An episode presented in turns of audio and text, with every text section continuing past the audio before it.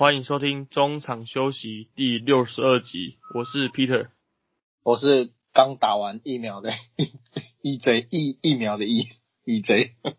A J，所以所以你今天加入了 A A Z 战队，对对对，我今天打的是 A Z，那你觉得嗯，你觉得你加入完之后有什么感觉？哎，我现在手臂有点酸痛，嗯，痛痛是没有了，就是有点酸，而且我就一直在想说，我要因为我很想说，因为惯用手右手。我是右撇子啊，嗯，然后我就想说，到底是要打左手还是右手？因为其实现在大家都是用左手用比较多，滑手机啊、开车，其实好像左手比较重要。可是那时候就没有多想，嗯，就可是算了。而且而且今今天我一到现场，然后我就觉得这个画面很熟悉，然后做梦梦到是，不是？就是显灵是。就我就上网 Google 一下啊，原来是这个蔡英文总统之前就在这边打的，哦，真的，对，就同个，我就问他们，然后对，就在这边打。那你有给那个护理师打吗？御用护理师？没有哎，我台湾价值可能不够，所以我就觉得，难怪人打的有点痛。真的，哦，看我们什么时候变争论节目，就刺痛一下，这，应该还好，就是目前为止没有什么大问题。对啊，不过不过，其实，在你打疫苗这两天，其实今天之之前两天，其实台湾的疫情好像又开始有点松动了。尤其是你住的地方，而且你是住在板桥嘛？对，有够扯的。之前之前呃，我不知道大家还记不记得，有一次板桥有出现确诊，就是在社区，然后那个地方就离我当时住的地方大概五百公尺之遥。嗯，然后我们有一位。记者同业也是住在那附近，那时候就第一次感觉到说，哇靠，疫情真的离我们很近哎。嗯，因为他去的那个，他去的那一间全脸啊，也是我们经常会讨论要不要去的。嗯，可是因为他要下楼梯，他在比完，所以我都懒得去。嗯，哦，还好啦，在比完。那那你觉得，你觉得这两这两天那个你们板桥区的那个气氛有没有那种肃杀之气？我今天。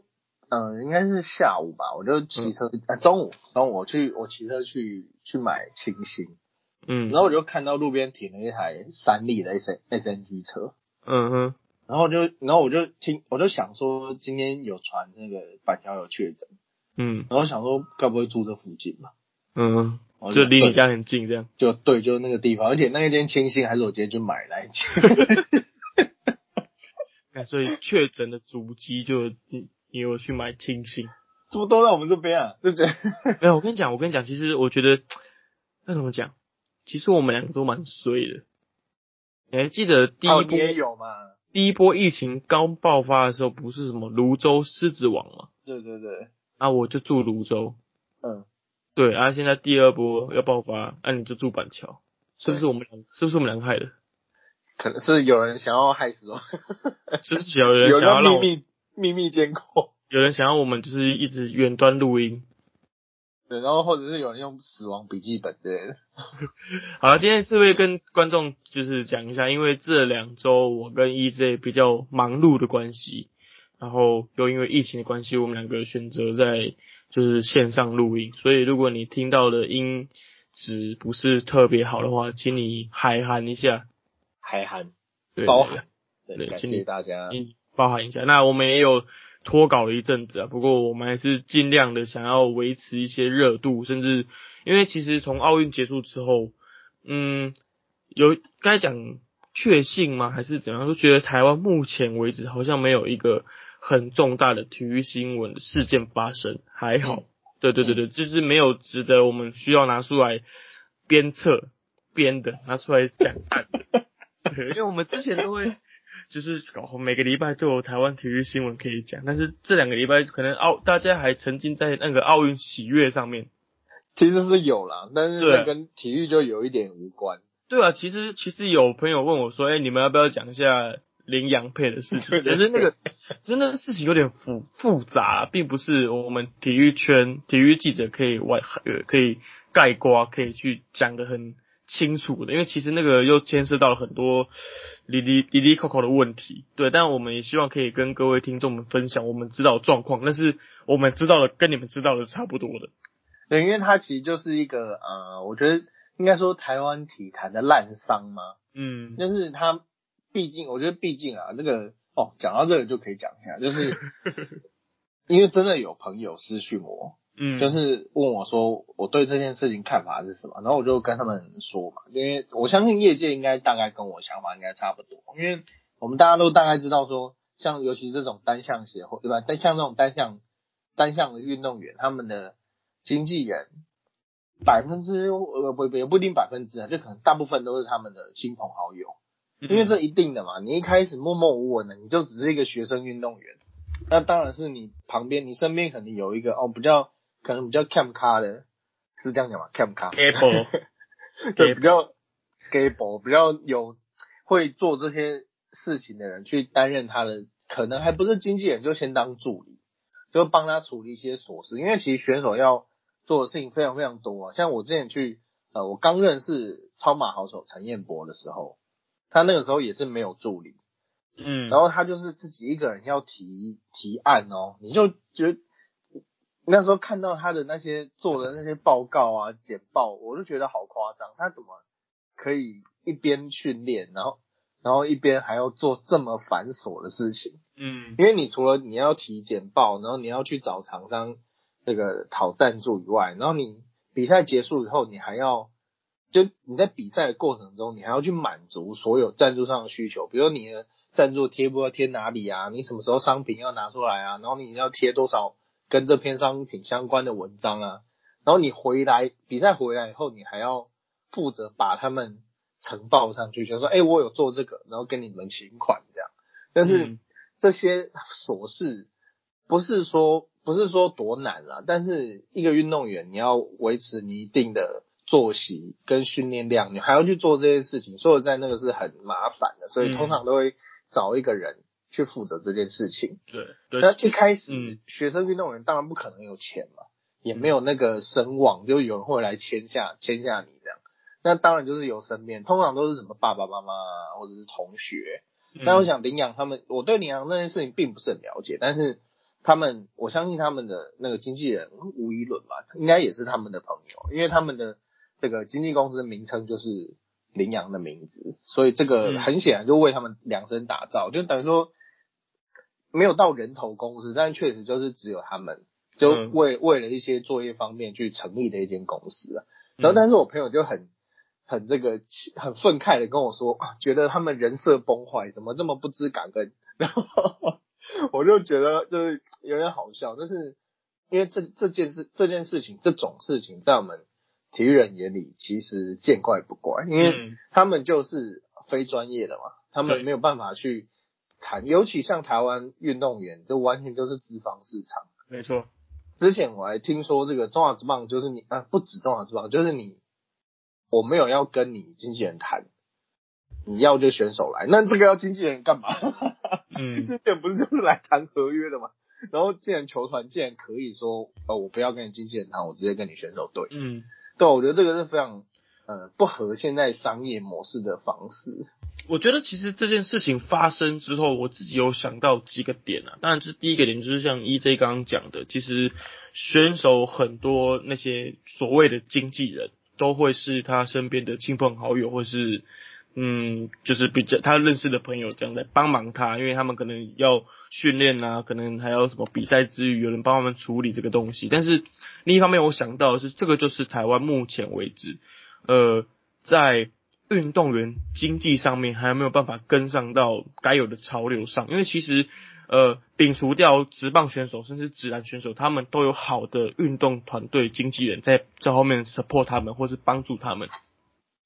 对，但是其实像比如说这次奥运结束之后，我相信很多选手他们接受很多邀约或是商商品邀约邀请，只但是他们自己没办法 handle，那可能就是会去找一些经纪人，但是并不完全是体育专业的人来去帮助他们。当然，就是你体育的专业，并不是说不是体育专业的经纪人不好，但是如果你是体育专业的经纪人的话，你可能会比较知道在体育。这个行业的 mega 吧，嗯，所以就比较不会呃发生出发生一些像这一次羚羊配嗯爆出来就是有一些小纠纷这样子，嗯，对啊，就是从各个面向看，我觉得这一次是因为我我我认为这个台湾人本来就是爱倒老人，今天可以讲台语，就是他们会因为很多台湾的厂商都会觉得说，哦，他们现在很红啊，那就找他们来，他也不管他也不管说，哦，这两位选手是不是跟你的品牌的调性合的，然后只是想要找一个亮点，因为台湾就是很爱亮点，从政治或者是从商场上面，大家都爱一两点，爱烟火的。嗯，然后所以找他们来有没有帮助不晓得，但至少你在这一刹那你是获得目光的。但是我跟你讲，我跟你讲，我跟你讲，台湾人喜欢获得目光，但是他们在推出商品的时候完全不看美学的。不是，我真的很不懂哎，为什么你这么好的成绩的选手，然后你帮他们推出一些周边商品？他们自己企业还可以做的这么不好看，那这是直接直接小画家贴上去啊？我觉得这个，诶，当然这个大，我觉得大家笑一笑，就是而且你其实大家去看他们土地银行之前推出的信用卡，其实也都蛮丑的，就是就是你会怀疑说，他们真的有在，就是呃有层层的考虑要推出这个商品吗？是可以让大家接受的吗？还是他们的 TA 永远都是放在四五十岁那些阿伯阿妈，然后可能对于设计概念比较没有这么充实的，就是 TA 上面。不是，因为你知道设计要钱啊。对。那预今年的预算可能就已经编好了。比如说我，因为过去我猜啊，这一下都是纯属猜测，就是尤其他们又是关谷银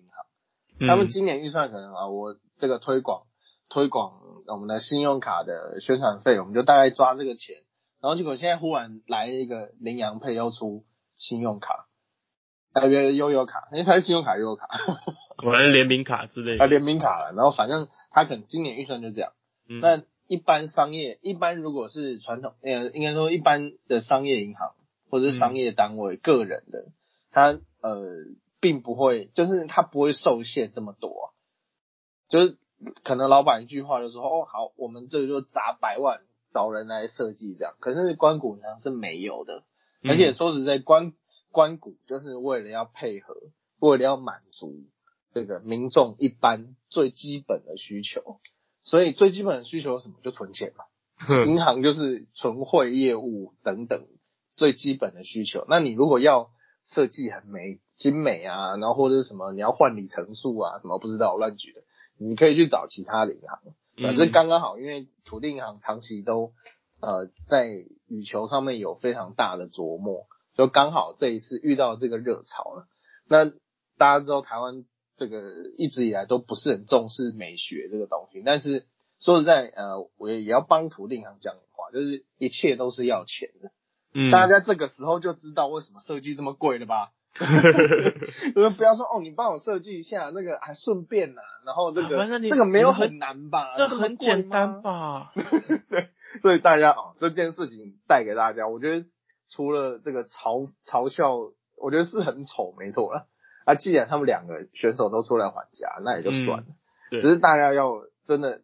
从这每一次每一次的事件当中要知道说，哦，专业真的是要钱的。对，就我我觉得我我们很有资格讲这句话，因为我们自己中场休息 logo 这是真的请设计师设计的，对不对？对，我们两个我们两个是真的花钱，没有 argue，他哦他多少我们就多少这样。因为我不会小画家，对，因为我不会啊，我就不会，我们相信专业。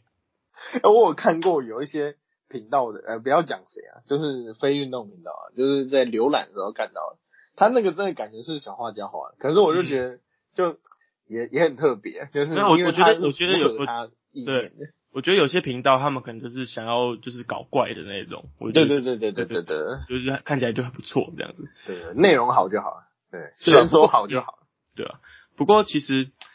这一阵子除了林洋配的新闻之外，但是有另外一件事情反而。这件事情发生之后，让李良佩的新闻就是被改过去了。那这件事情不是好事，反而是让人家觉得很悲伤的事情。嗯，对吧？就是我们尊重的一代像老大辉老大王光辉先生，我们呃，我我兄弟一代像的第四棒王光辉，在八月三十号的时候逝世，因为得了肝癌逝世，享年五十六岁。虽然我小时候看球的时候他已经退半半退休，但是最我对他的印象并不是特别的深。但是我知道这个人的绰号就是万人迷啊，然后什么灰老大、灰总啊之类的。我这个这个这些绰号就是会在我看球的时候会常常出来啊。比如说去现场看球说啊，以前王光辉比较厉害啊，什么之类的这种话。嗯，对。那我相信伊森你对他的印象应该是蛮多的哦。这个因为他是一代项很重要的成员嘛。那其实一代项我并没有经历到那么深啊，因为那也是我小时候，那时候还是三三五球迷。嗯，但是以前进场的时候是，其实啊，这个这个呃，算不是他，但是这件事一直烙印在我脑海里。就是我这辈子第一次进场，我是看兄弟，但我忘记对手，我忘记我真的忘记对手是谁了。然后那一场唯一可能应该说，呃，我十二岁以前嘛。进场的唯一印象就是大家在喊着林义珍到到到，嗯，那个真的非常非常的震撼，那个已经是现在，因为现在都可能就是大家用电音嘛，就是用这个后台放一些音乐，然后去跳舞啊干嘛的，当然也是很有特色。只是以前那个，呃，其实我刚好最近也在回味这件事情，就是以前那种大家一起喊，就是不知道为什么，不知道从谁开始。忽然会蹦出一堆很多的口号，比如林一真叨叨的。我想说，他们在因为那时候其实我对选手并不是很熟，然后想说他们在喊谁，然后而且不是要打什么，不是要喊什么安打安打全垒打，为什么？是喊到。他们喊什么？然 后反正我就听了好多遍，然后哦，是叫要叫林义珍盗雷的意思。嗯，然后当然那个时候也会有这个王光辉我爱你，王光辉全垒打这样的话下。那时候是因为以前过去就是一三垒是壁垒分明嘛，就是客队跟主队这样，但是兄弟像没有在跟你壁垒分明的，兄弟像反正就是全场八成都是像你，所以说你就那个声音就此起彼落，然后从南到北，从东到西，就到处都是像你的画下。所以那时候说他，因为万人迷这个称号其实是之前呃直棒杂志有一次。呃，有有一期啊，有一期那时候《直棒杂志》的封面人物要做王光辉，嗯，然后呃那时候的一个编辑就被给他取了这个这个名字，然后大家觉得哦这个非常非常适合，因为他真的是人见人爱，就是都来公丘兵嘛，就是他好像到哪里都是笑笑的，然后讲话很幽默这样，因为其实很多尤其是上呃比较长辈的运动员，可能因为就他们的，我觉得其实到现在也是有一点，但是我觉得以前更严重，也不算严重啊。以前可能他们的呃表达自己的能力比较差，因为他们就是专心打好球了。嗯，但是王光辉是据说，据说就是前辈讲，据说他就是极很少数可以跟记者侃侃而谈，而且时不时会冒出金句的那一种选手。所以无论是球迷还是媒体，都对他是非常的喜欢。对啊，我记得我在我有限的记者到目前为止四五年的生涯内，我有访问过辉哥大概两三次吧。那虽然我也只是小记者，他可能对我完全没有印象，但是我觉得他就是一个很很有亲和力的前辈。然后你想要跟他聊什么，他都很 OK 这样子。然后我记得印象中比较深刻就是我们那时候聊到他儿子王威成，就是那时候在十二强之后，他儿子打得很好啊。然后他就跟我说，他就跟我们说什么，他现在已经不是什么王，他现在已经不是什么王光辉的儿子了，呃，我是王威成的爸爸这样。嗯，我就是你说那个现在不是王威成，哎，要叫王威成不是王光辉的儿子，对，他要叫王威成的爸爸。对对对对，他现在叫王威王王威成的爸爸这样。那其实辉哥其实有一个特别的记录，他其实是他除了就是兄弟。一代项不动的第四棒之外，他其实在兄弟的队史，兄弟项的队史有一个特别的记录，是他是第一个上场打击的选手，就是兄弟像在中华职棒的开端的第一棒就是他。对他已经打一棒，完全没有办法想象。对他就是给这汉朝美败，那也怕第一棒那样。对对对对对对，就是对啊，我觉得他是一个特别记录，那他也是就是。少数在两联盟时期，或者是就是呃中华职棒黑暗期的时候，没有跳槽到另外一个联盟的那个球星，嗯，所以也让他觉得他就是兄弟像的对混，甚至是是当时的中职先生。嗯，我觉得他真的很像，应该说，呃，彭正明恰恰恰哥是接下了王光辉的棒子，嗯，就我觉得他们两个真的好像哦，就是那一种，呃，当然恰哥可能比较严肃了，但是呃，他们我觉得他们对兄弟的这个情怀，还有对整个呃环境的认知，我觉得都是非常非常令人尊敬的，因为那时候。那时候其实呃，像那时候相对有在传传说，因为那时候两联盟恶斗嘛，嗯，就是呃纳罗安那边就是一直用重金挖角的，可是其实我觉得，其实后来想想，这并不是一件坏事，只是因为当初的这个媒体都是不要讲媒体啊，就是当初风向就是在站在中华之棒这边，就会觉得说哦他们怎么那么可恶的，而且这个就是留职业棒球嘛，这个就职业运动。好，那回来讲这个就是。那时候就传闻说，李李君敏跟王光辉如果离开了，兄弟就倒了。嗯，然后李君敏后来就是确实是转战了纳鲁湾嘛，但是王光辉就是始终不为所动，而且据说他是主头永远买不动的球员，而且那个那个年代还不是买啊美色啊。这种诱惑，那个年代是真的会跟你动刀动枪的，嗯，你会你是会有人身安全的，所以没错，呃，所以我我相信这个老大在那一阵子应该也是承受了很多压力，但是他但他也挺了下来，而且让，因为说实在啊，兄弟就是大到不能倒，嗯，因为大家就是众望所归嘛，就是因为那时候其实那个年代就已经有那种全台象迷这种，那如果兄弟因为王光辉离开了兄弟，其实离开中华职棒倒的话，我相信中华职棒可能就会不见。嗯，是很有可能。对，而且而且我后面才我才知道，原来那时候啊，纳鲁湾的开给他的薪水，可能是他在兄弟的薪水的三四倍以上这样子。然后他为了就是他就是愿意留在兄弟拿比较少的薪水，他也愿意继续好好在那边打球。嗯。对吧？就是我很佩服他的那个精神，好像是四百万还是多少？对，反正我记得，我记得他，我我看的，但是确切就是真实数字我不确定，但是我看到的好像是他那时候在兄弟一个月只零五万块的。嗯，对，那个你就知道，你就对那个年代，那个年代五万块可能很多，但是对于一个职棒的当家选手来讲，可能并不是这么的优渥。嗯，对吧？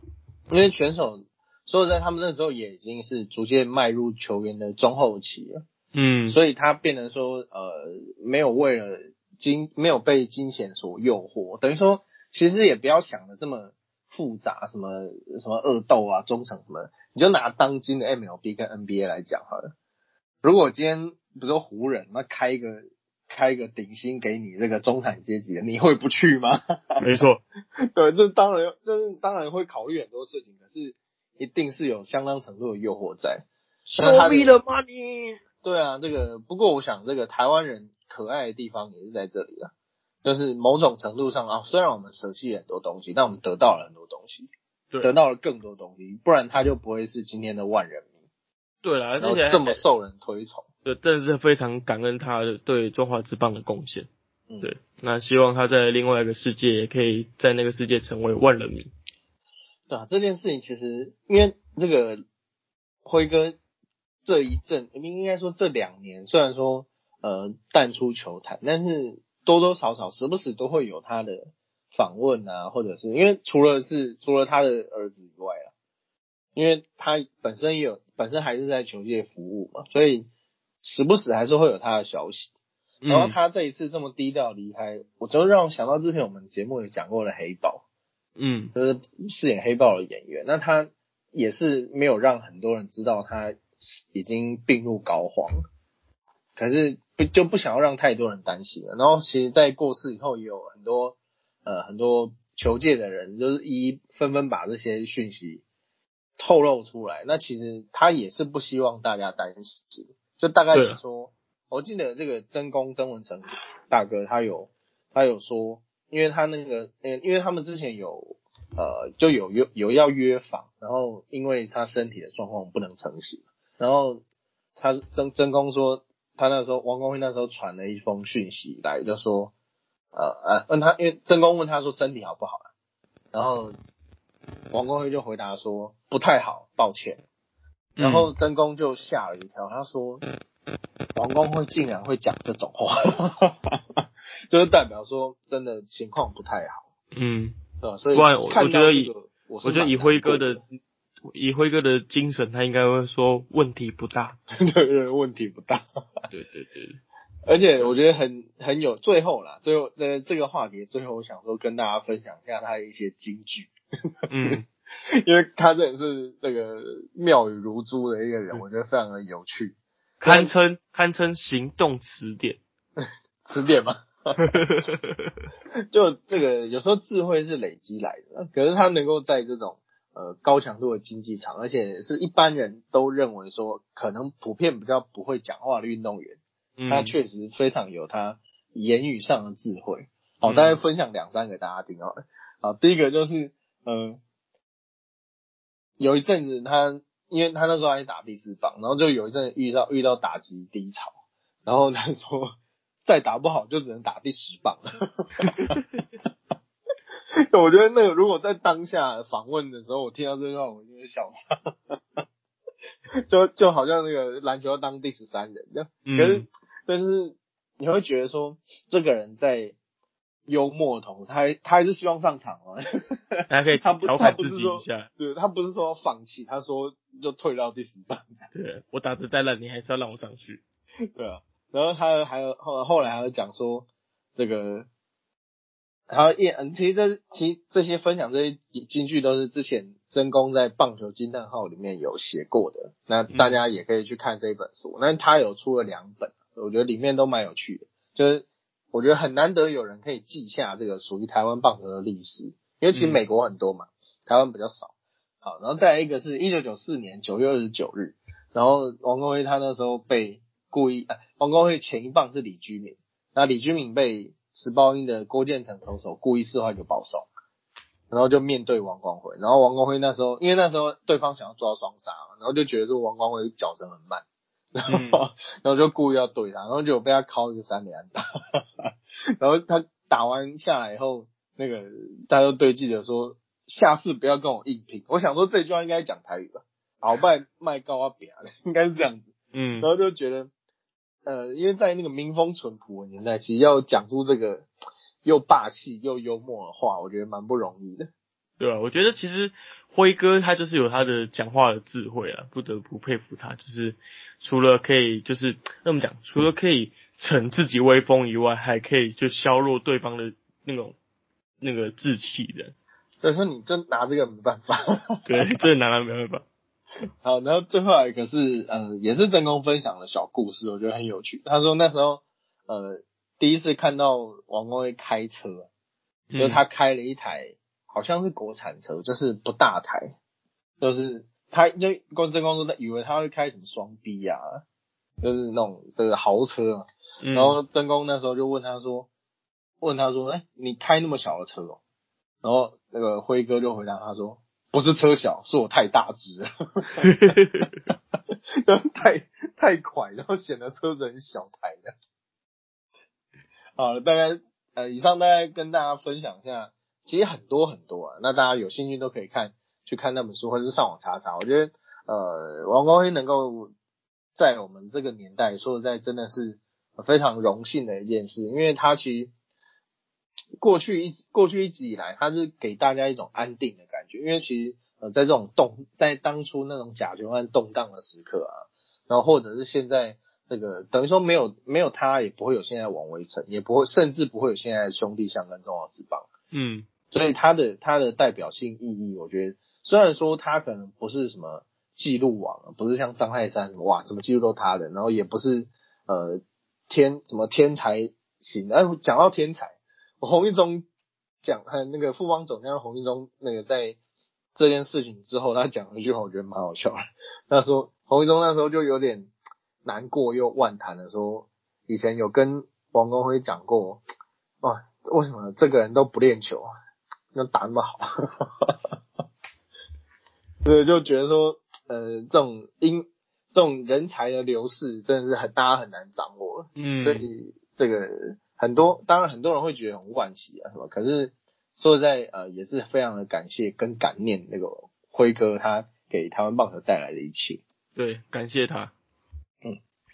好了，其实今天我们两个录音啊，我们有两个其实有设定主题要录音，要要来录音，但是我们两个可能太久没有见面，然后太久没有。录节目，我们一聊就聊开了，导致我们原本要设定的主题有点走偏掉。但是，嗯，现在还要来赶快拉回来，但是又怕录音时间太长，所以我跟 EJ 就又讨论一下，就如果我们聊开了，就是大概就简单的跟大家讲述一下我们今天主题。其实我们今天主题主题是要聊棒球啊，因为有点算是。delay 了很久才讨论这个话题，其实我们是要聊的中华之棒的季中选秀，可是他已经选完很久了。哦，其实其实那个我是故故意的，哦，真的，因为因为这个季中选秀大家都在讲啊，而我们对，我们你说专业没有别人专业，没错，所以我想说呃，可以等他们开箱过后，嗯，再来聊。对，那我们除了聊季中选秀之后，我们主要还是聊这些就是首轮的海归派的大物啊。但是我们先跟大家一些可能离选秀已经很久了，那就跟大家重新的科普一下。其实今年二零二一的选秀啊，是近几年来呃中华职棒有史以来最多人参加选秀的一年，但也是中华职棒有史以来最多人落选的一年。对，你知道为什么吗？你怎么说？因为今年没有测试啊。哦。对啦，因为今年疫情，对对，因为疫情的关系，你只要有的缴交一些毕业证书啊，或者是一些成绩证明，就可以去报名这个球团推荐之前就可以报名中职选秀。所以，嗯，很多高中生甚至大学的社社区的呃社会组的好手就想说，哎，那我来试试看嘛，反正就有事有机会这样。那所以这次的报名人数就是创下了史上最多的一次。对，落选一百二十人也是史上最多。没错，到底有多少人想要去去玩呢？我觉得，我觉得，毕竟中华职棒是台湾呃职棒的最高殿堂啊，那就会有很多选手们觉得自己有机会挑战看看的话，就去试试看，就是趋之若鹜的挑战。对，就是很很踊跃的想要报名啊，因为毕竟能旅外的就已经有旅外的机会了。那没有办法旅外的，甚至成绩比较中间或是中后段的选手，想说我就赌一把看看。那可能我平常在比赛的时候有被球探注意到某些点，我自己没有发现的，那我可能会被选上吧？对啊，可能就不太像，因为毕竟台湾只有一个联盟嘛，只有一个中华职棒联盟，所以就大家就会很踊跃的报名，不像说呃，对，讲那个，不像另外一个。另外一个球类有三个联盟，对，不像隔壁棚有三个联盟，然后你可以，就是我可以去报名啊，对不对？哎，我我今天看到一则那个某某间，他不是专业体育媒体啊，所以那他那样写，他那样写，有病我我我觉得没有问题啊，只是第一时间看到他写说又有新联盟，然后这个传传那个就传闻说呃十一月都几号开战这样。嗯，然后其实他讲的是 T 联盟，就 T one，他讲的是 T one，但是我看到这个标题，我第一时间是啊，还有第四个第三、第四个，都我觉得我们真的是都被都被吓傻了，就是 就应该说，就再再来一个，我们也不意外。对，对，就是我们两，我们其实这几这几个月，我们两个人在讨论说，我们要不要讲，就是呃。讲直男联盟，但是我觉得，呃，我们可能等时间近一点再跟大家讨论一下。我们肯定会找一些比较有在内部的人，可以跟大家分享一下这些事情。但是，就总归一句啦，我们要讲的，今天要聊的是中华职棒，但是我们很厉害，还是可以来讲到篮球，真的是时机弱队，我第一个讲。对，我们真的很厉害，怎么都可以乱扯。对啊，这个你要让我的那个那文案很难写。每次最痛苦的就是这个，对，不是不是，我们就是啊，反正中中场休息就是这样子嘛，就风格就是这样子，我们就是比较 free 一点点的，对吧？来聊海龟吧。对啊，好了，据呃，主要还是跟大家讲一下今年的选秀啦，就是哦，我们就讲第一轮就好了。第一轮就是富邦选的状元江少庆，然后再来是第二顺位是陈冠宇，依序是吕彦青、胡志伟，还有呃第一个被选上的野手吉利吉奥拱冠。那原原呃原本的名字叫朱立伟，对，那朱立人对朱立人，对，那主要呃呃，毕竟他们几这几位选手目前都已经开箱了大概。两周到三周的，那去跟大家分享一下他们最近的表现。那 EJ 你要不要讲？先讲一下陈呃江少卿。好，这个我先说一下，今年因为是疫情的关系，然后所以这一些旅外的球员变得非常的多。因为呃包括了这个呃江少庆，他其实是有升上大联盟的实力，而且呃吉利高拱冠就是朱立人，哎特别讲一下，朱立人是我。朱立人对不对？我有一个国小同学名字就叫朱立人，真的，所以我对他印象特别深刻，同名同姓完全一样。我因为我从小我就很羡慕他，你知道因为朱立人，你自己想想那个笔画有多简单，写考卷有多快，而且我那个朱我的同学朱立人是是天才哦，嗯，他有去测过智商，他好像超过一百六，我这么厉害？对，然后我想说，哇塞，这个好名字。呃，又不是聪明的，不是这种很聪明，就是很会打球，那好名字啊。就虽然说呃，因为疫情很可惜啊，就是让这些有机会往最高殿堂去奋战的球员，然后纷纷回来。那呃，包括了陈冠宇，他第二顺位桃园选的陈冠宇是因为家庭因素嘛，因为他已经三十岁了，然后已经有一个小孩，那在日本职棒七年了，所以他选择回到台湾的家乡。那吕彦青过去在日职板神，那他也是因为呃。机会可能因为都是在一二军起起伏伏啊，所以最后是选择在球技还不错的时候然后回来。那胡志伟也是很可惜，因为胡志伟之前也是被就他之前被誉为小嘟嘟嘛，就是潘威伦那个嘟嘟。那他的呃他整体无论是球速啊，还有他的球质，我觉得都是在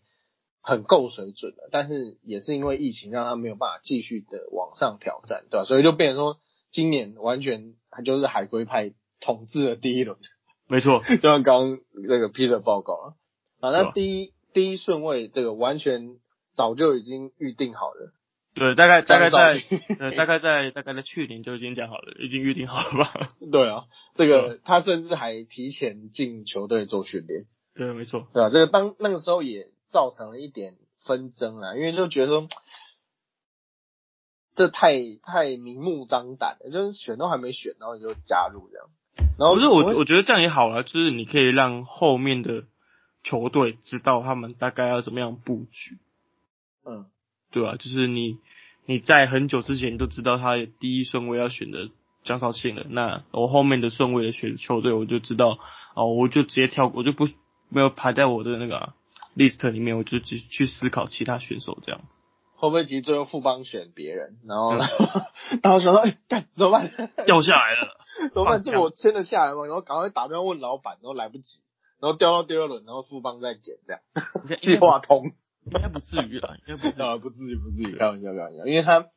啊，因为他最后跟富邦的签约金是啊，他的签约是破了史上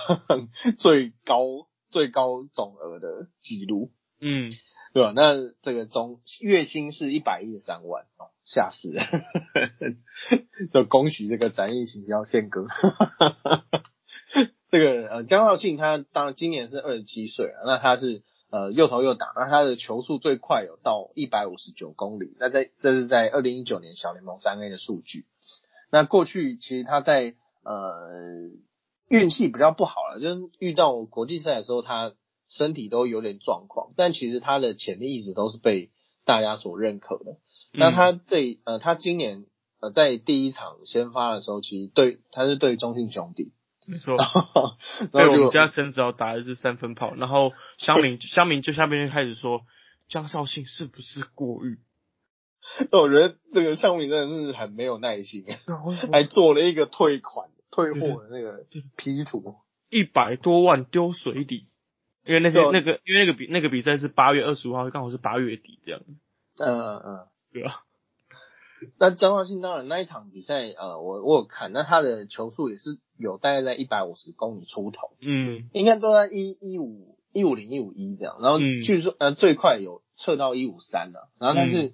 嗯，我觉得这个完全都不是问题，因为张少信大家不要忘了，他去年是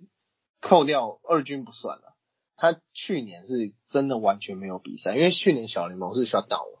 对啊，就其实其实我大概看了那场比赛的一些比赛内容啊，就是大略看一下，为了上班就大略看一下。那就像 EJ 讲的，其实他有一年多的时间没有先发了。嗯，对，对他对于呃比赛的不管是节奏还好也好，或者是自己身体的控制也好，也还没有在状况内，所以他第一场比赛，嗯，多少会有一些起伏吧，不必要。乡民不必要随之起舞。你看他第二场比赛不就把我们打就是投的惨惨的吗？嗯，所以可是我觉得这个也不得不称赞那个，哎，那句那句话叫什么？称赞打者进步很难嘛。坐在台湾的打者真的是有进步蛮多的。对。但是面对这种一百五的球速，其实如果放到十年前，就算监控球再不好，我看应该打不太到。对，可是现在我们看到一百五就稀松平常，我觉得这是非常好的事情。对，对吧？那他被他第一场被呃狙击以后，我觉得狙狙击，呃 我讲错吗？没有，没错。啊，他们第一场被狙击以后，我觉得这个也是对他来讲也是好事啊，就是让他能够更呃等于说现在其实就是测试啊，就是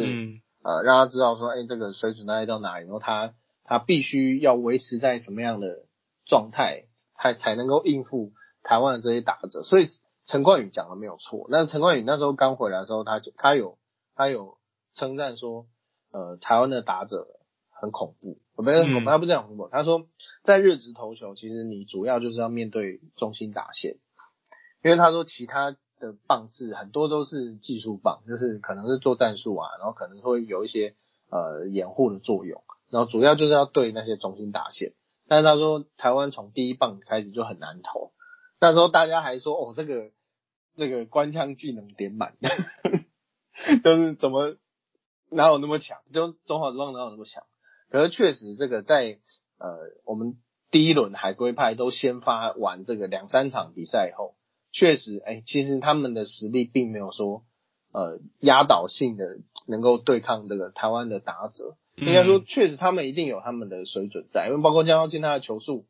球速都一直在五十一百五十公里左右，而且呃，他的他的这个短挥臂，我觉得在台湾是很少见的。对啊，其实对，你会觉得我看江少庆比赛很舒服，因为节奏很分明，节奏超快的，就很快，然后就呃 呃，看我好想要今天做他比赛，我就可以早点下班。他会不会去统一？会快平衡一下大家的比赛时间。对，反正就是我觉得江绍庆他这个短挥臂的风潮，在台湾基本上在本土投手上面你很少看到。那确实他节奏分明的感觉，会让他会让对于嗯投手来讲的话，可以嗯更循序渐进的进入自己该有的比赛节奏。嗯，对吧？而且总结他目前三场结束下来，其实表现的没有到不好啊，就只有第一场被。打爆这不是不是打爆，第一场表现不好之外，他其实后面两场有越来越调整到状况内。目前三场先发下来是一胜一败啊，那传统的数据防御率上面就是下降到了四点二的防御率。其实我觉得 OK 啦，就是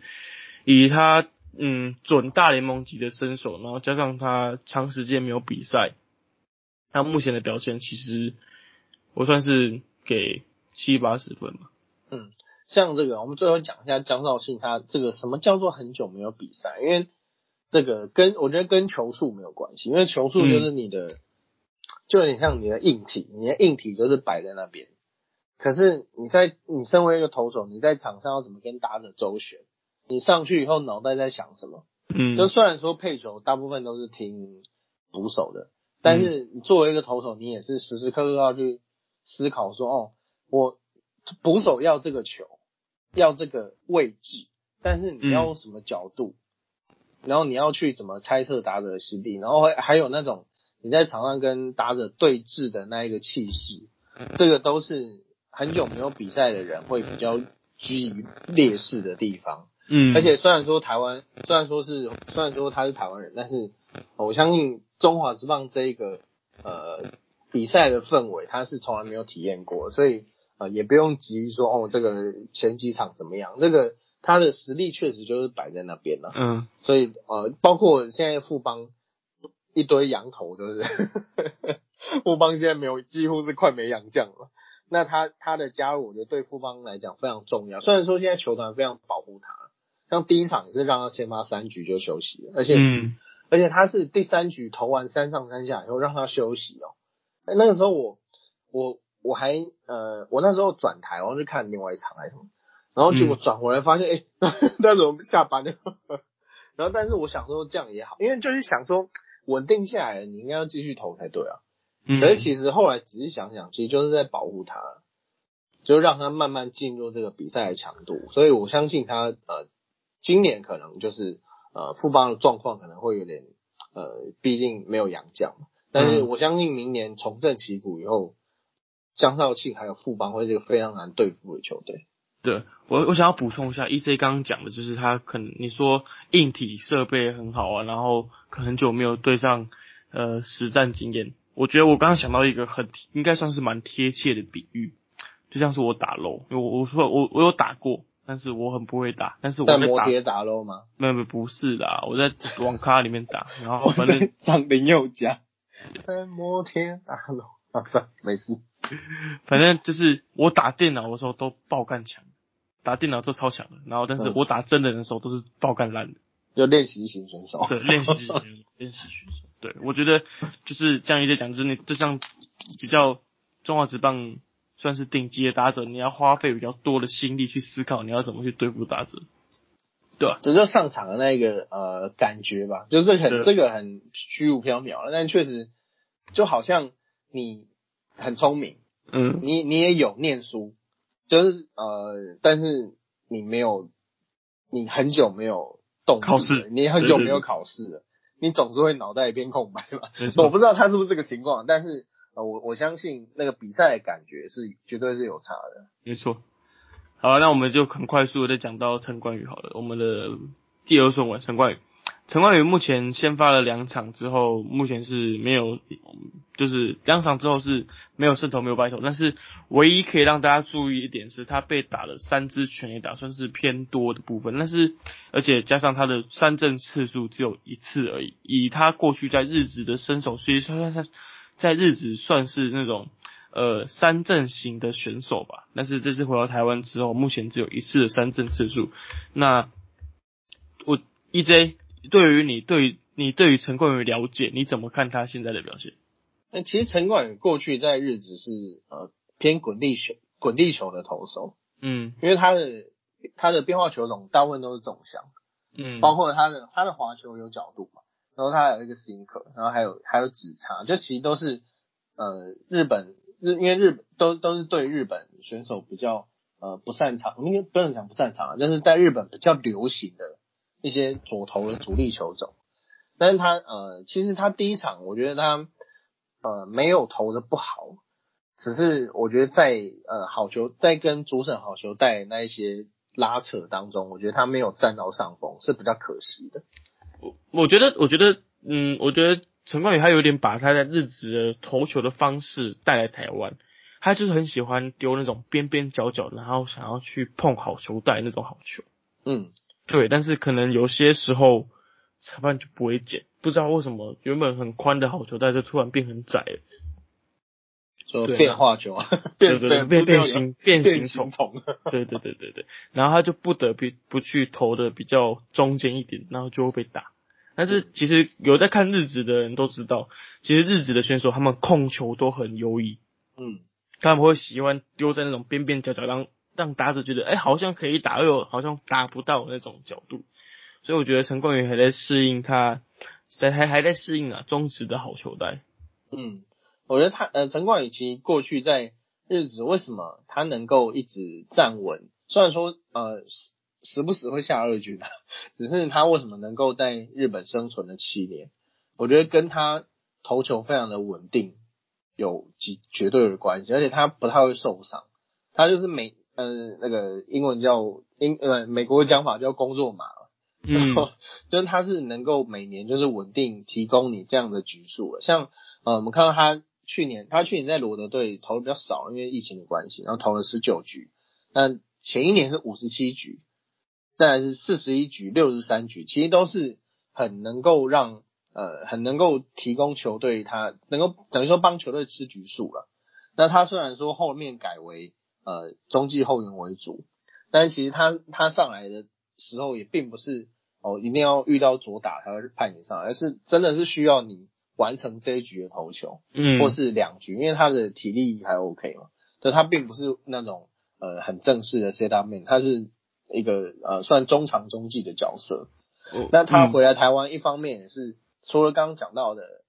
呃家庭因素，他也是希望能够投先发。那在日职当然会比较困难，尤其他现在已经三十岁了，啊，要继续要继续留下来的话，势必就是要配合呃日日职球队他们的规划，因为毕竟日职球队嘛，他一定会把先发位，他大部分都会把先发位置留给。本土的选手，或者是重金砸来的洋将，他所以他他他在等于说他在他也是好一阵子没有玩没有做这种，因为他在去年跟前年是完全没有先发过的，所以其实这点跟江兆庆就有一点类似，就是他呃并没有完全的回到他应该，因为先发跟后援他们的体力调配，还有甚至是在休息日的休息日的调整是完全不一样的。那像如果是美国投一休四的话，他第一天他投完第一天是完全休息了，那第二天就会开始做一些呃加做一些训练，然后再来就再来才会碰第三四第三四天就会开始正常的训练碰有碰球的或做一些呃手背的练习。那后援不是后援，你每一天都要上场，所以我觉得这个长期下来会他需要一些时间的调整呢。那就目前这两场的先发，我觉得看起来控球并没有不好，只是呃，我觉得一样跟江少庆是在这个中华职棒的场上的感觉需要再调整一下，而且嗯，乐天乐天一直以来都没有一个很好的先发投手，因为王义正今最近的状况，今这两年的状况也不是很好嘛，等于说他顶顶上了这个学弟王义正的位置，而且这个就是大家我不知道大家有没有在玩了全民打棒球。全民打棒球里面，你选拿米狗最就是你最头痛的就是你没有什么先发投手可以。哦，对，先发清一色的都是老外，你就希望有一个呃本土的 ace 投手，而且拿米狗呃不，对不起，乐天乐天也很呃也很希望能够打造出属于他的这个形象嘛，就是除了在他呃加盟之后有帮他做一系列的周边商品。而且，呃，我记得好像前几天球团也说了，希望让他固定在周六先发，就是希望让他培养成为本土的假日飞刀手以前那种感觉。嗯，就是希望让希望让他这个礼拜六就是固定培养一群他的球迷这样。嗯，我觉得固定忠实粉丝，对，是算是蛮重视陈冠宇的加盟。之后就会之后就会出陈冠宇便当。一，我觉得一定会，我觉得一定会，等到可以开始。开放饮食，然后我觉得一定会有陈冠宇便当，陈冠宇啤酒，对，就是看他要吃什么，看他买，不知道陈冠宇喜欢吃什么。陈冠宇联名卡，又要联乐天，对，台湾他们买联名卡，乐天也是银行啊，也是银行，对啊，对，乐天最近开了一个就是网络银行。啊，别的节目有接到叶配，我们还没有，但是这边先讲一下。啊喏，拉克店的是，他他他们有他们有台湾分部，他们有台湾分部。哦，哎哎哎，多么多么，中场休息的是啊喏，好算了，不要再献丑了。嗯，叶佩的是，哎，那个爱笋，我跟你学一下日文吧。什么时候上课？好，讲到日文，嗯，对啊，不过还是相信他会越越成功越越好。讲到日文，我们下一位要讲的也是跟日本有极大渊源。就第三顺位，中信兄弟选进了吕彦青。其实这一边我有一点觉得很呃，可能那个可能他们他们有些想法，就是呃选吕燕，因为毕竟他是左投了，我觉得还是有一点优势。因为后面有后面有胡志伟，呃，因为这两个比起来，我会倾向胡志伟。但是呃，因为毕竟中信现在他们的先发并没有什么太大的问题，然后所以选了吕燕青这个呃相对年轻的选手，因为他今年才二十五岁。所以找他过来做养成，我觉得呃也是蛮合理，就让他继让他在两三年后可以接班成为呃球队的 ace，我觉得也不错。而且嗯他好像跟我一样母羊座，真的吗？好像是。对，我觉得学他呃兄弟会选李彦清，还有另外一个渊源，主要是因为李彦清过去在日职的时候，虽然没有上过一军，在二都在二军比赛，但是他在日职的球队其实是阪神虎队。那阪神虎队呢？好巧不巧，就是中信兄弟目前总教练林威柱所待过的球队。哦，对对对，对对。那我觉得以令赏他在日本的一些资历来看的话，他或许在板城二军有一些眼线，就是说，哎，你可以帮我看一下燕燕京表现怎么样，嗯，就会可以给到比较多的一些资讯啊，就可能多于其他球队的资讯这样子。所以我觉得兄弟他们说不定会有多了一层资讯之后，才决决定想要。就是跳过胡志伟来选吕彦青这位选手，所以你们你是说吕彦青有长招？有可能长招啊，对不对？其实他是右撇子，对，他说会什么螺旋球啊，这七彩变化球啊，日本最会这种。哎，讲到七彩变化球，明天打比修有要对上大谷翔平，啊，我们来赌一下吧。好，可以可以。天使对教室，我们等下私下来赌一下。对，我跟你赌。好。好，我觉得呃，吕彦青目前的表现虽然出赛两场，但是有一场其实不太算出赛，是投了两颗球就下去，因为就结束了那个那天的工作。嗯，不过以第二场来看的话，我觉得他跟过呃前面我们两位这样的两位选手一样，他还在适应，他真的还在适应，就是他目第呃第二场比赛投了四点二局，然后被打了七支安打，其中被打了一支全垒打。嗯，对，但是呃得失分四分，但是以他投球数八十六球来看的话，其实他好球数也不算低，他投了五十五颗的好球，所以他我觉得他还在适应中华职棒的打者，因为毕竟他嗯过去也都是面对二军登基的打者啊，虽然虽然板神虎的二军日子的二军说不定可能比中华职棒的一军可能差不多 level，但是我觉得嗯当然。能上一军的打者，通常都是好的打者，所以我觉得他也很久没有碰到这种高等级的打者了。嗯，这个讲到二军啊，这个平，因为呃，无论是日子的二军啊，还是美国大联盟小联盟，其实这一种呃次次一级联赛的，都呃，应该说你要看他的，并不是看他的成绩，而是看他的内容。啊，偏偏这种比赛我们其实都看不到内容，因为他有可能是在呃二军测试他的球种。或者是培养他其他的能力，然后等到你上去的时候可以用。呃，不过因为他这三年在呃二军，二军说实在也是啊，没有说投的非常好。但其实他过去二零像二零五年他在呃他在国际赛表现，他是对南韩嘛，他两次对南韩其实都投的非常非常不错。虽然说呃没有没有说完全压制，但其实。那个内容有投出来，而且他的球速也有接近一百五，那他现在最快球速也到一百五十公里，所以他的呃他的整体的协调性啊，或者是呃他的潜质其实是真的蛮好的，但是呃就像刚刚刚刚讲，我觉得他也是没有还没有进入到那个比赛呃中华职棒比赛的状态，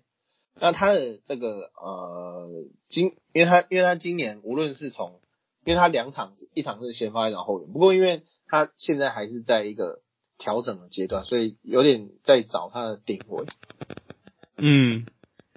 我觉得，我觉得还就是真的，就像一 J 讲，他还在找他的定位。但是目前来讲，中华呃中信兄弟也是把他定位在先发的位置啊。那也是，毕竟他还年轻啊，所以还可以慢慢培养。哎，你不要忘了那个大王在二军打八成，就知道二军的程度。所以二军应该是比我们差一点。对啊。就应该比我们差，因为毕竟大王在中华之上打四成，就对，OK 啦，合理嘛，这还真好算。对啊，好了，接下来就讲到第四顺位的胡志伟了。胡志伟其实目前来讲的话，呃，算是嗯，我关注比较少的选手。嗯，对，就是他目前也出呃先发了两场，他吞下了一场败投，但是。就看数据面的来看的话，其实他算投的不差，嗯，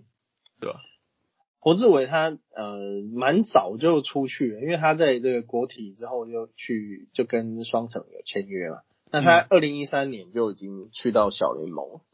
那过去呃二零一四年仁川亚运，他有他也有回这个有在这个进中华队效力。然后那时候是有访过，然后就觉得这个人其实他的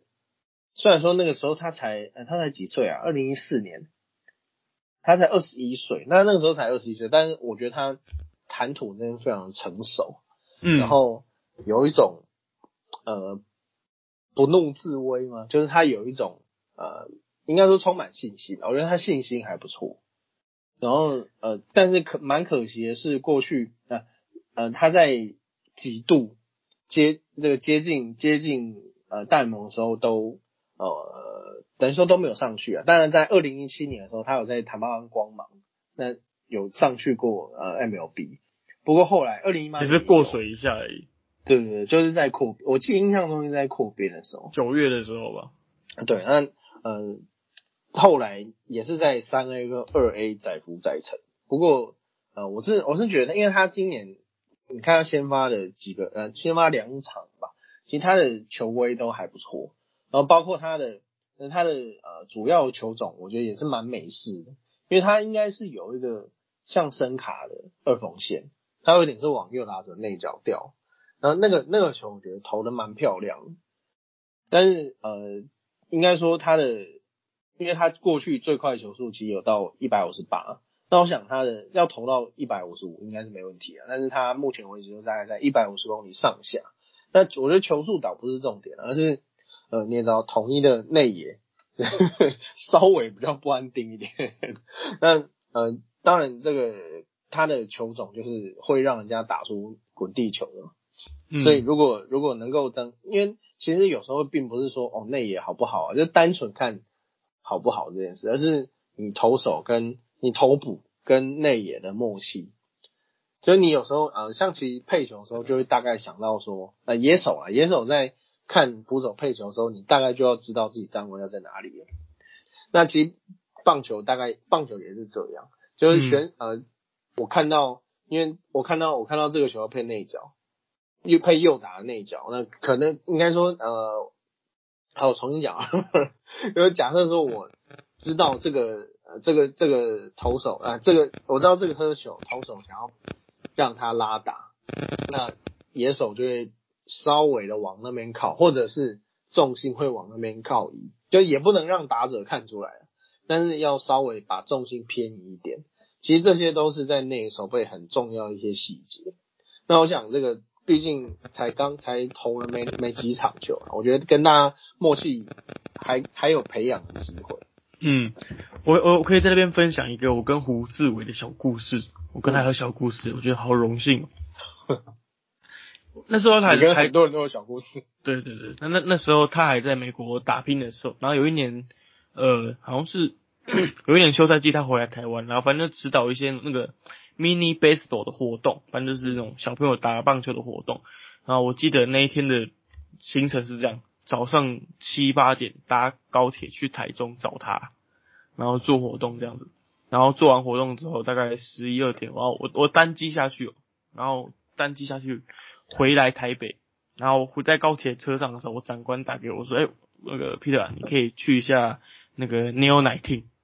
嗯，然后我我刚我早上已经去台中，我还要现在要赶去 Neo Nighting 做活动这样子，然后我说好好好好好，我去我去，那我就下我就下接下计程车，我就坐计程车赶快去牛奶厅，轻易去牛奶厅。我一下车的时候，我就访问访问，然后我赶快要赶快公司继续工作。然后我下来的时候，我遇到胡志伟，嗯，然后我然后我我在台中遇到他嘛，然后他说啊你在这边，我说啊还不是因为你，然后我。他说：“哎，啊，你刚刚不是在台中？啊，你怎么现在出现在这边？”我就说：“因因为你啊。”然后他就说：“啊，抱歉，抱歉，对不起啊，对不起。” 对，然后对，然后然后反正这之后我们两个遇到之后，他就跟我说：“啊，今天又有你哦。”对，他觉得去哪里都会看到我，很烦。因为你们路线是一样的。对对对对对对对对，对吧？就是觉得他算是呃。E J 刚讲他算是一个冷静的选手，那我觉得他也是一个和善的选手。嗯嗯，对啊，很有亲和力，这是一个小小故事，可以分享给大家。我你讲的让我忽然虽然说无关的，但一直让我想到那个野球干一杯的阿强，他说那个统一师都在后台漱糖。我这里是不是也去漱糖？可以哦，他你你再过一阵子看他有没有变胖。他本来就是比较魁梧，对对，比较魁，不要对。好了，接下来最后一位，我们来讲一下吉利吉奥广冠，是原名朱棣仁哦，我这是没念错。对，吉利吉尔广冠目前算是首轮呃选秀里面出场频率最高，因为毕竟他是野手啊。对，出场出场频率最高。我刚好像讲废话，反正我就讲给那些比较少看棒球的人嘛，对不对？我想着我们要照顾一些比较少看棒球的听众们。哦，对啊，对的，我觉得。呃，目前来讲，看到朱一人的打击就非常的美式，有 power，很好看，很有观赏性。对，他是看到挥棒蛮爽的。强力拉打型的捕手，有够赞。今天今天我们录音时间九月九号，他还干了一发。对对对对对，我记得他本季第三轰。对，我记得他最有印象是他第一场比赛的时候，第一场比赛刚开箱哦，马上打一支全垒打，有够帅。然后目前为止，他打了呃打击率大概两成四。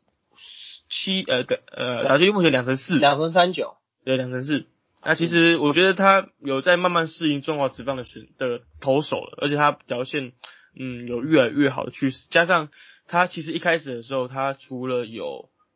担任 DH 之外，最近几场比赛他有就是回去他呃老位置捕手的呃位置。那呃经历呃看了很多嗯电子媒体的报道，看到他其实在那场徐若曦比赛的时候。他有蹲捕，那徐若曦他也有在在报道里面讲到说，其实他觉得呃主理人吉要觉吉利要广冠在配球上面是非常非常大胆的一位捕手，大胆有好有坏啊。对对对，就是嗯，我比如说好，因为我看我看报道他没有想，有姐说呃徐若曦通常第一球不会想要配打者内角的变速球，因为他很怕第一球打到打者。然后他广冠就跟他说：“你就投就对了，打到算我的。”嗯，对，我觉得他就是他可能就是把那种美式的球风带进台湾，而且他其实这几场表现呢，让我想到呃前一两年的那个富邦捕手叫什么张敬德，嗯，有种那种感觉就是很霸气啊，然后就是带给球队不一样的气氛那个感觉。所以 EJ 你怎么看？朱呃。呃，巩冠，应该叫巩冠嘛？对不起，我不是很了解那个原住民的名字。我哎，那个讲讲到讲到名字，我忽然想到，完全无关，又是一个完全无关。上汽啊，上汽，它的名字就是上汽。嗯。然后梁朝伟在里面的名字就是文武。文武。他们没有姓。没有姓。对啊，他们没有类似，他们没有，但他们是中国人，但是呃华人，但是他们没有姓。那有辱华吗？这样有辱华吗？没有姓，以下都没有声音哦。还是好怕个人不管的。因为他们那时候我就想说，因为那个那个呃梁朝伟在自我介呃不会爆雷啊。嗯，然后梁朝伟自我介绍上的时候，他说他说他叫文武，嗯，然后我就在等他的下一句，然后没他没有双双全吗？但是他没有讲他姓什么。好了，这个完全完全差题。反正我是要说，其实然后巩冠，他们名字呃是有，好像他们这个原住民名原住民的名字是跟呃长辈有关，就是爸爸他们承袭下来，比较像感感觉比较像老外，就是呃美国人这样。嗯，然后这个这个叫错叫错就先说声抱歉，叫广冠，就是叫广冠很可爱。嗯，好，广冠你知道广冠，他呃。过去其实在他其实本来不是捕手，然后他是被印第安人签约以后才转成捕手了。但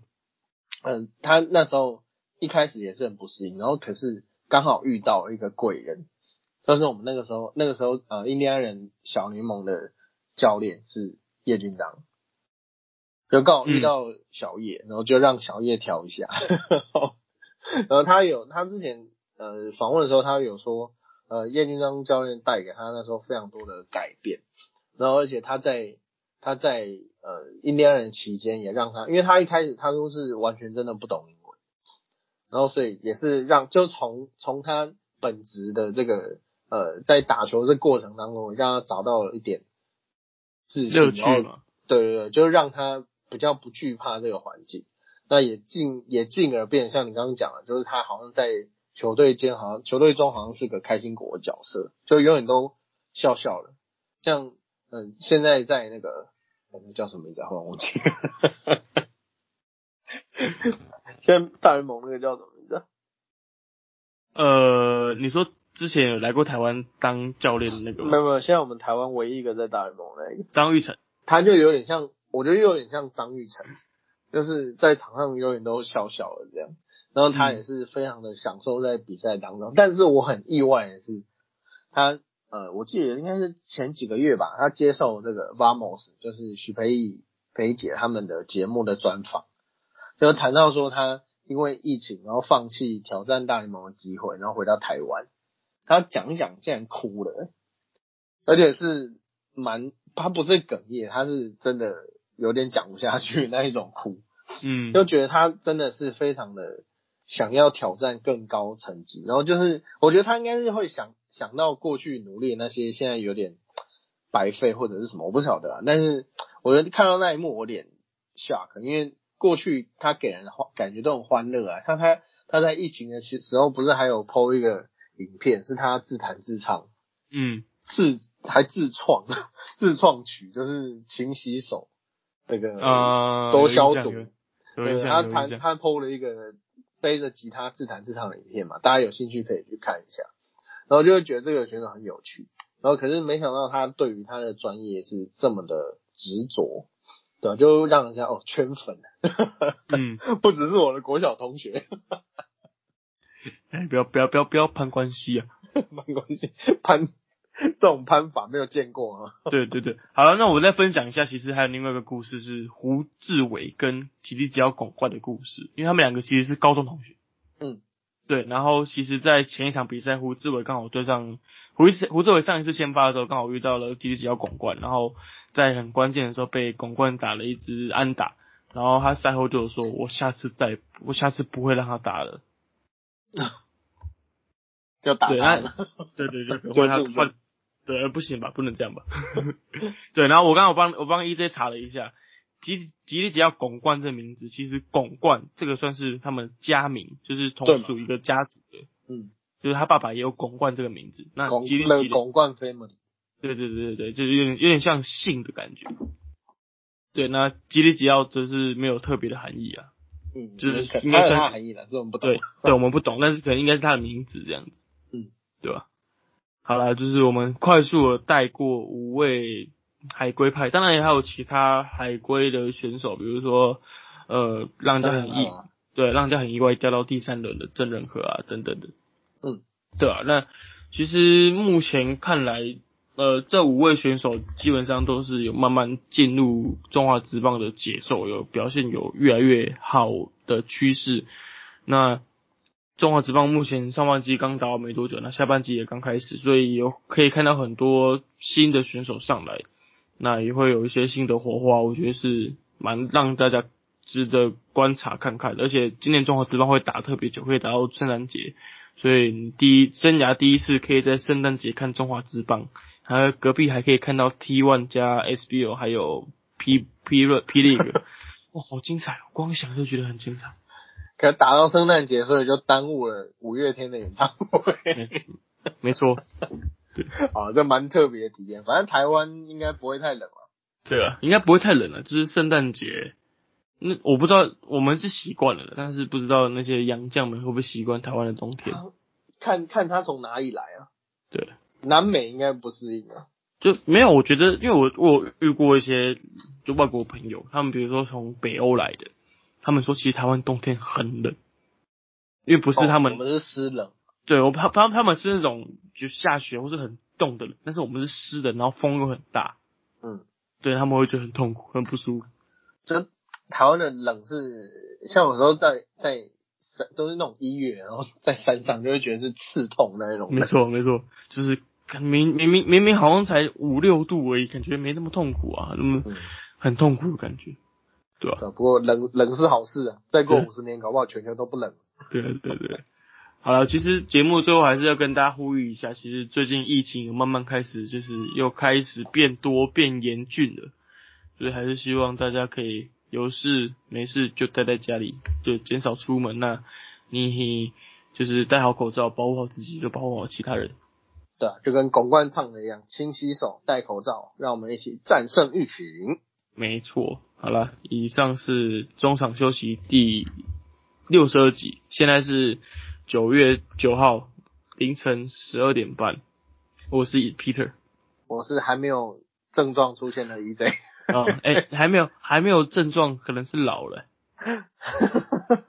没有，不过不过也有人说隔天才会出现症状，你可能观察一下。那你要多喝水。好，没问题。我刚刚一直灌水。对啊，有打疫苗的听众也记得这段时间有打疫苗的听众记得多喝水，然后如果不舒服的话要呃要观察一下身体，然后。再很不舒服就看医生。嗯，然后中秋节能不要烤肉就不要烤肉啊。对啊啊 啊！你躺在躺在家里没事就可以听一下中场休息。是是，没错没错没错。对，好了，感谢大家。如果你喜欢我们节目的话，可以去追踪我们的脸书粉丝团还有 IG，搜搜寻中场休息。那也欢迎在各大 Podcast 平台，Apple Podcast、Spotify、SoundCloud 等等的平台可以搜寻到我们节目。那很感谢大家收听，我是 Peter，我是 EJ。啊，拜拜，拜拜。